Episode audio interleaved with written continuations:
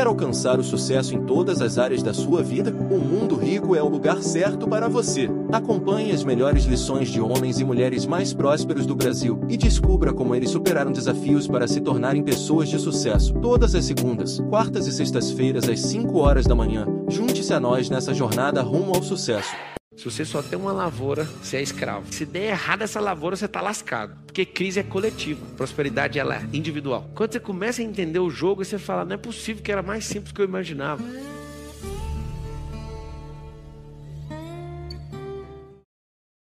O que, que, é prosperar?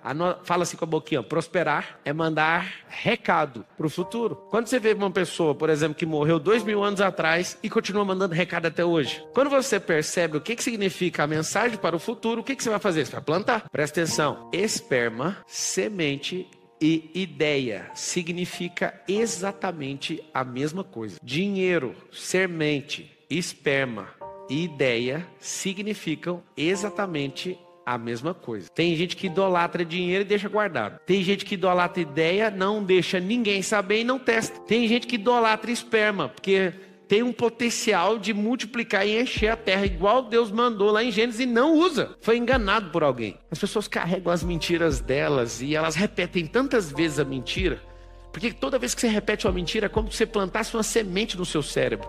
E não é uma mentira só, são várias mentiras. Pablo, mas é a mesma. Não, são várias. Você pega a mesma semente e planta cada nova fala. Você fala aquilo e fala, não, agora é verdade. Aquilo vira um sofisma. Depois de ficar repetindo várias mentiras, várias mentiras, várias mentiras. Aquilo não é a única mentira. Aquilo são múltiplas mentiras. Parece a mesma, mas a cada vez que você fala, você reforça com a última que você falou. E ela vai ficando tão poderosa que acredite, o seu cérebro pensa que é verdade. Por isso que não prospera. Por isso você tem que aprender a perguntar, a questionar todas as coisas e entender o que está acontecendo. Aí a pessoa está lá agora assistindo, a vontade que ela tem de falar assim: Eu não acredito! É mesmo? Isso é um problema só seu. Porque crença é individual. Fala com a boquinha assim, ó. Crença é individual. Alguém um dia veio me peitar e falou assim: não, eu, a, crença é coletiva. Mentira. Sabe por que, que não?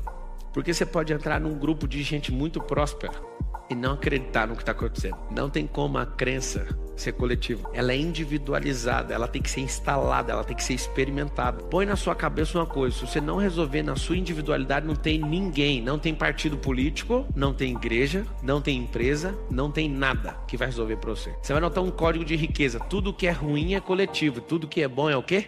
individual. A salvação ela é coletiva ou é individual? Hum, a prosperidade ela é coletiva ou é individual? Mas e a crise? A crise é coletiva ou é individual? É coletiva. A crise é só o primeiro gritar, sai todo mundo gritando, não sabe nem o que foi. Se alguém falar assim, ó, aquele banco, fala aí o banco que você tem, Bradesco, Itaú, fala o nome aí. Nubank, Santander. Vamos pegar um caso real. Nubank até esses dias para trás estava com 300 milhões de prejuízo acumulado. Aí começaram a criar coisas. Um monte de gente fala, ó, vou tirar meu dinheiro. Aí a empresa era uma startup ainda.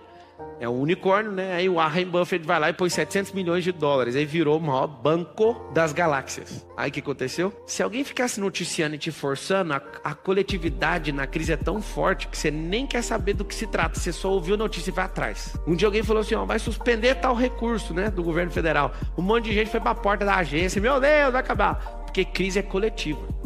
Mas a prosperidade não. Prosperidade ela é individual. Se a prosperidade fosse coletiva, você que nasceu numa casa que tem cinco filhos, os cinco prosperavam, porque a instrução que seu pai deu era o suficiente para você prosperar. Não sei aqui tanto, mas é suficiente. Só acontece o seguinte: um da casa prospera e o resto não.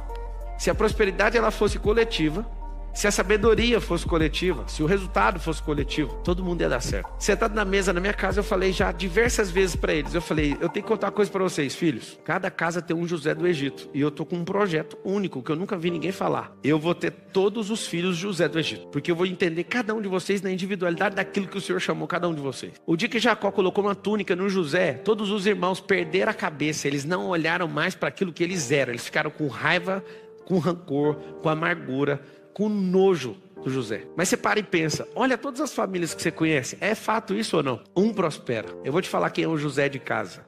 Alguém que a mulher fala assim: Eu sou o José. Não, você é a Jose.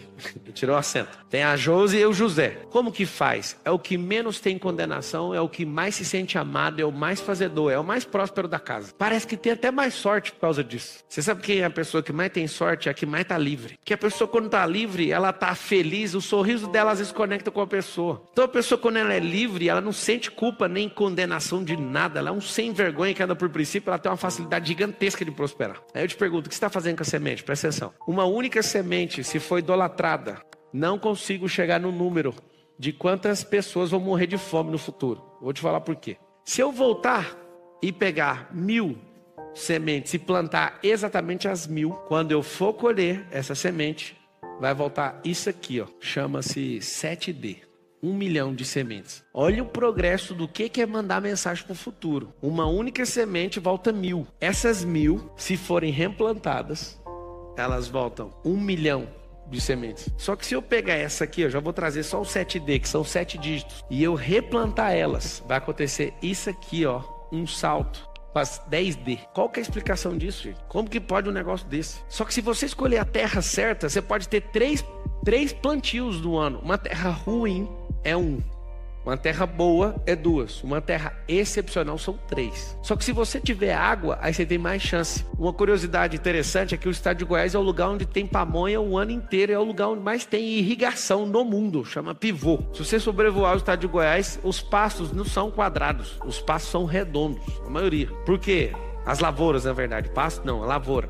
A lavoura é redonda porque fica lá aquele negócio o tempo inteiro e tem pamonha o tempo inteiro e exporta pamonha até para Marte, porque tem água. Então você tem uma terra boa, você não tem água, você não tem uma terra boa. Eu não sei se você sabe, mas a terra é seu cérebro. A água é o espírito. Quando consegue irrigar coisas do alto naquilo que é natural, floresce. Aí sabe o que acontece? Você não tinha nada, você só tinha uma semente. Quando você faz essa semente, cumpriu o propósito dela, quando ela morre, ela volta com mil. Ah, mas a minha voltou com 200. Normal, comprou semente barata, a terra não tá com calcário, não tem água e tá com pouca luz, talvez.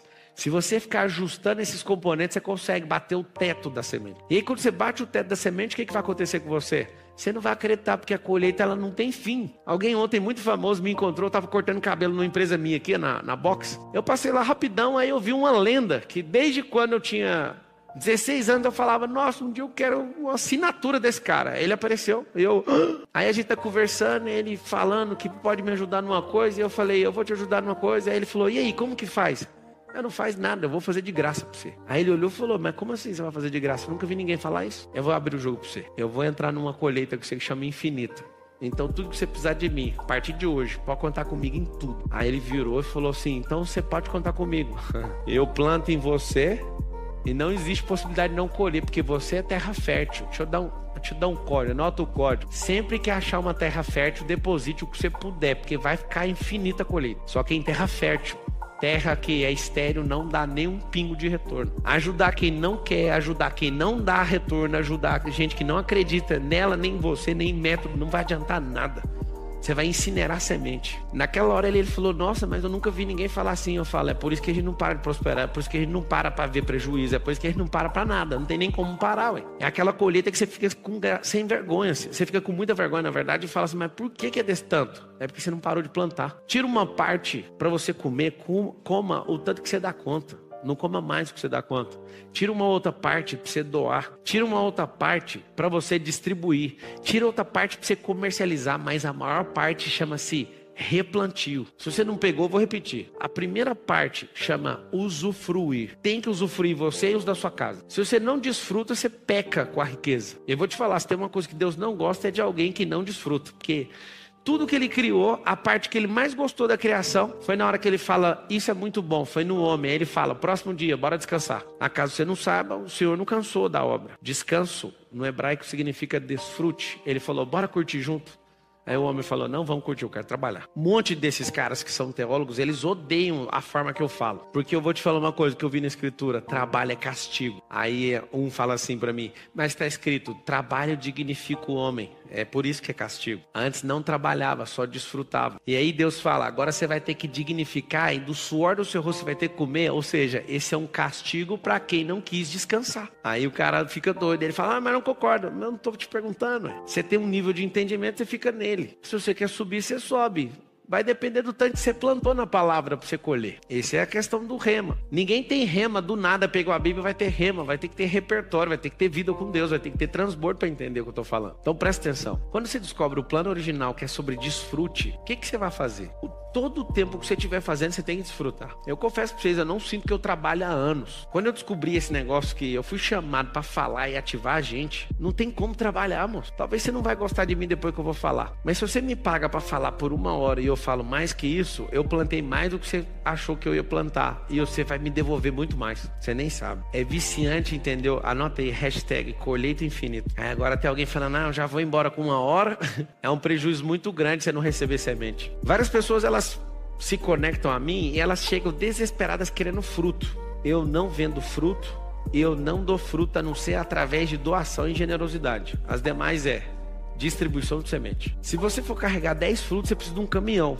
Mas se for levar 10 mil sementes, você pode levar numa sacola. Eu sou, me... eu sou muito mais se levar sementes. Fruto vai dar uma tentação no meio do caminho, você vai comer tudo. Mas a semente não. A semente não tem que comer, porque você não é passarinho. A semente precisa plantar. Pensa absolutamente agora na semente que você tem nas suas mãos, que você não decidiu soltar ela. Você tem semente aí, você já recebeu isso. E você não decidiu plantar ela, porque você está apegado. Alguns de vocês só tem essa semente e você fica com medo de ficar sem a semente. Nem a semente de amigo. O que, que é que você não tem coragem de plantar isso? É porque muitos que você viu plantando não deu certo, né? Foi isso que aconteceu? Muitos, muitos que plantaram não deram certo. Você está pensando assim agora, mas eu só tenho essa semente, e se eu perder ela? O Senhor, ele, ele alimenta os pássaros. Ele vestiu os lírios do campo com mais glória do que Salomão. Você acha mesmo que ele vai te deixar na mão? Você acha mesmo que Deus vai te deixar na mão? Lembra lá no dia da criação, Deus deixou alguma coisa para depois do sexto dia? Não, de maneira nenhuma. Tudo que você precisa já foi feito. Por que, que você vive nessa insegurança? Por que, que você fica com esse medo de largar essa escravidão e começar a plantar aquilo que ele te chamou? Agora imagina você ficar nas primeiras colheitas plantando e replantando, plantando e replantando. Eu nunca vou esquecer com muito carinho os principais negócios que eu já construí. Todos eles mesmo às vezes precisando fazer algo financeiro. Eu falei assim: eu não toco nisso aqui até isso aqui ficar descontrolado. Todos os negócios. Os principais negócios que eu tenho, eu falei, eu não saco dinheiro daqui até esse negócio perder o controle. E aí começou. Vários negócios falando assim, ó, já chega. Se você não catar isso aqui agora, vai começar a perder.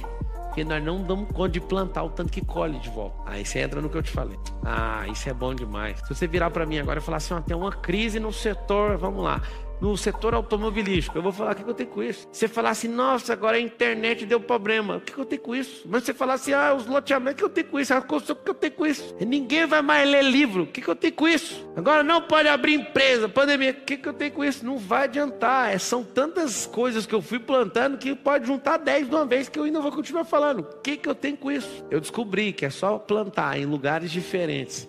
Se alguém acabar com a colheita ou com a plantação, você fala, que pena, tem mais 40 aqui. Só que sabe o que, que você faz? Se você faz isso até hoje, você vai anotar, você vai parar agora. Se você só tem uma lavoura, você é escravo. Se você trabalha na lavoura de alguém, você é escravo. E aí você pode ser promovido a um escravo mais suave, que é o quê? Ter só uma lavoura. Se der errado essa lavoura, você está lascado. Aí você começa a entender, não pode ficar só com uma lavoura. Quando você começa a entender o jogo, você fala, não é possível que era mais simples do que eu imaginava. Anota aí, por favor, uma direção que eu estou te dando. Não viva sem três rendas. Porque se uma falhar, tem duas. Se duas falhar, você vai ter que arrumar outra. Porque viver só de uma dá desespero. Tem a maior parte de vocês estão aqui vive de uma única renda. E tem gente que ainda levanta a mão e fala: nem renda eu tenho. Meu Deus, o que você está fazendo? Enquanto o mundo tiver capim, tem renda, meu filho. Ai, papo, você está sendo ofensivo. Não, conta a sua história. Ah, tem um ano que eu estou desempregado. Ah, então volta lá no capim, pega a enxada da Tramontina e acaba com isso. Tem gente que falou: para de ser grosseiro. Por que falar assim com as pessoas? Não, amigo, deixa eu te explicar. O que mais existe no mundo é terreno baldio. Não tem segurança nos lugares, certo ou não? Eu vou te ensinar uma técnica para você capinar lote e ganhar dinheiro. Chega numa casa, bate no portão, fala assim: eu vim capinar o lote. A pessoa fala assim: não, não é meu não. Eu falei, mas a segurança é sua, só porque você mora aqui, o mato tá alto, o bandido pode esconder aqui e te pegar na hora que você entra na sua casa. Aí a pessoa vai olhar para você, olha, e fala: não é eu não, mas eu vou te ajudar. Eu vou capinar isso aqui para você ficar tranquilo. Eu nem sei quem é um dono. Custa 200 reais, eu vou capinar isso aqui. A pessoa vai entender, mano, é real o que tá falando. Eu nem pensei nisso. Você capina o lote. Aí você capina dois, capina três. Aí você vai descobrir o que é riqueza, sabe? O que é multiplicar talento. Você chega numa pessoa e fala assim: Ei, o que você está fazendo? Nada, não tem renda não. Então nós vamos capinar lote agora. Eu dou 70 reais para você capinar esse lote. Aí sabe o que vai acontecer? Você arruma 10 pessoas para capinar esse lote. Você vira um empreendedor de capinação. Só que aí os caras quebram enxada demais, quebram as coisas e você fala: Eu vou descobrir um canal para comprar mais barato. Sabe o que acontece? Quando você descobre esse canal e alguém descobre onde você comprou isso aqui, o cara costuma comprar uma enxada por 70, você arrumou por 30. Aí você fala, eu também vou distribuir esses produtos. Eu tô te contando só numa coisa, tá? Aí você começa a distribuir produto. Aí você descobre o movimento da internet, aí você fala assim, agora eu vou dar mentoria para arrumar lote para capinar. E aí você faz o infoproduto, capine, multiplica o talento e faz o terror. Aí você arrumou uma renda que é vender produto. Você pode vender uma outra renda que é ensinar a captar gente para colocar no lote. Você pode, amigo, você está de brincadeira comigo. Você pode ir para a indústria química, sabe fazer o quê?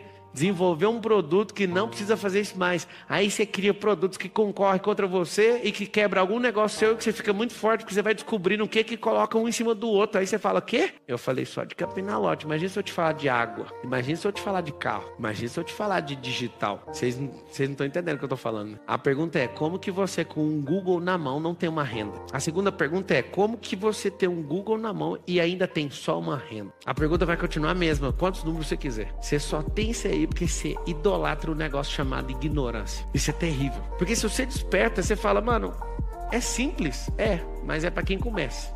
É fácil? Não. É difícil? Para quem não começou.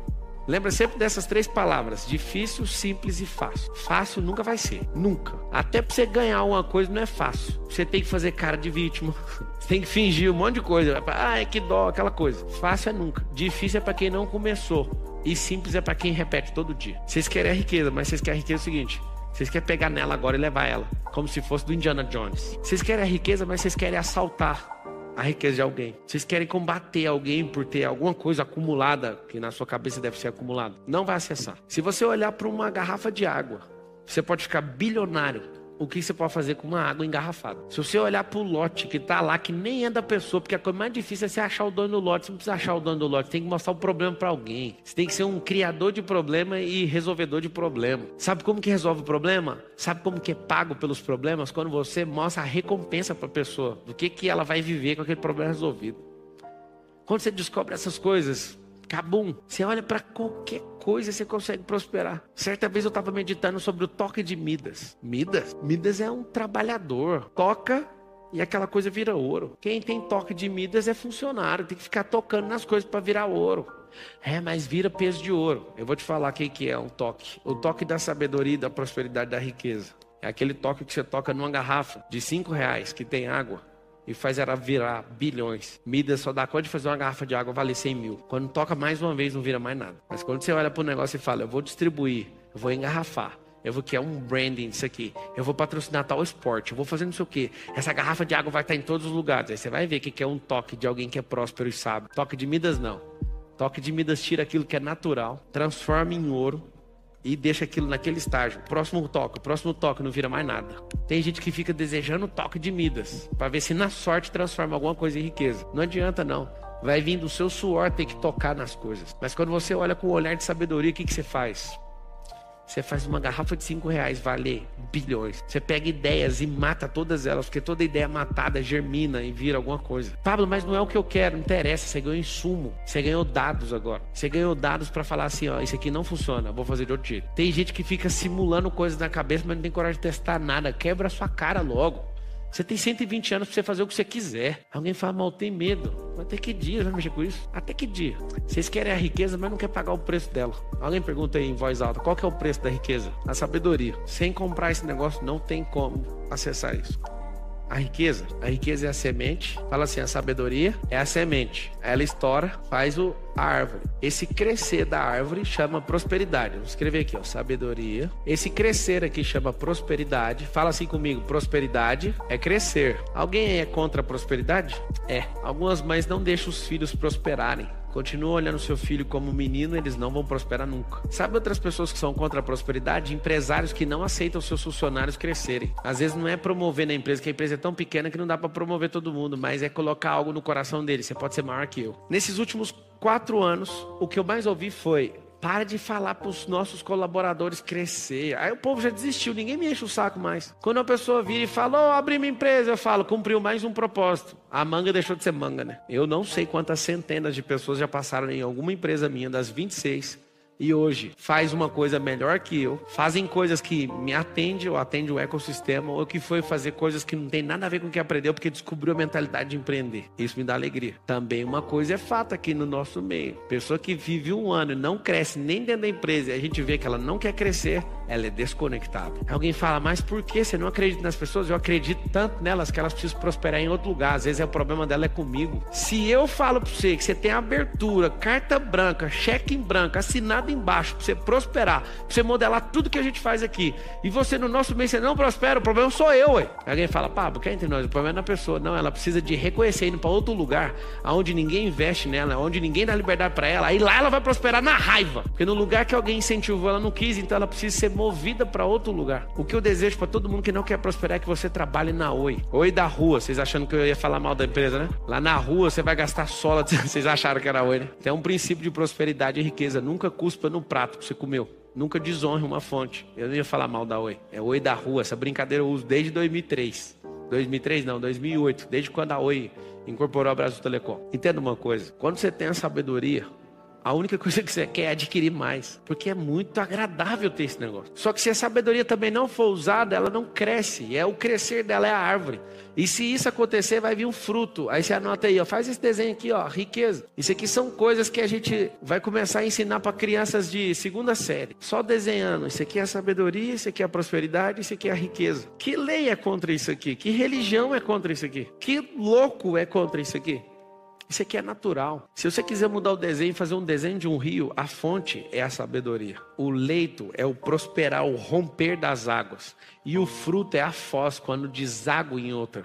Mas se você quiser olhar para uma pessoa, a sabedoria é quando ela faz um acesso e adquire experiência. E aí, quando ela começa a usar isso na vida dela, ela vai se sentindo melhor, é o prosperar. Mas quando ela acessa a riqueza, é quando ela faz o quê? Ela transborda para outras pessoas. Tudo que você quiser ver na natureza é igualzinho. O animal não, não precisa de estudar, não precisa de ir para a igreja, não precisa de fazer nada. Ele sabe, sabe, pelo, sabe por quê? Porque ele não tem raciocínio. Se você quiser notar uma pista do porquê que sua vida é uma merda, você vai notar assim: ó, o raciocínio é a habitação dos bloqueios. Então o que acontece? A água sabe o que tem que fazer. O macaco sabe o que tem que fazer. A baleia sabe o que tem que fazer. Quer fazer um teste? A baleia nasceu para nadar. Então o que, que ela faz? Nada. O macaco nasceu para fazer palhaçada, tirar sarro do reino animal. Cê, você nasceu para quê? Deixa ela falar. Essa é a pior cena do mundo. É quando alguém mais semelhança do Criador não responde. Vários de vocês vão ter uma tentação na a próxima vez que eu perguntar, você nasceu para quê? Fora vocês que já sabem, que já aprenderam. Você, você responde assim, ó, nasci para trabalhar. Fala que é o impulso aí de dentro é esse ou não? Nasci para trabalhar. Imagina Deus olhando e falando, rasga tudo, né, que eu escrevi. Você nasceu para desfrutar. Só tem que trabalhar igual esse jumento, porque o Adão roubou essa profissão para você. Enquanto você não entender que o lance é o desfrute, você nunca vai entender nada de riqueza. Não, você pode ter milhões, você não sabe o que é riqueza. Tô cansado de ver cara que é endinheirado, mas não é rico. Tô cansado de ver gente que é endinheirado, mas não dá conta de tirar férias. Isso é a pior coisa, porque ele não entendeu o que, que ele foi chamado. Foi chamado por desfrute. Ah, olha quem tá aqui, que legal que você vê. Então você quer fazer dólar através da internet. Vamos lá. É possível sim você fazer dólar através da internet com a nossa metodologia. Você pode estar em qualquer lugar do nosso Brasilzão, querido. Você pode estar na Europa, na Ásia. A nossa metodologia é bem simples, prática, objetiva, feita exclusivamente para quem vai começar do zero. Você quer aprender a como faturar mais de 500 reais por dia na internet? Acesse o primeiro link na descrição que eu vou te mostrar a como fazer isso.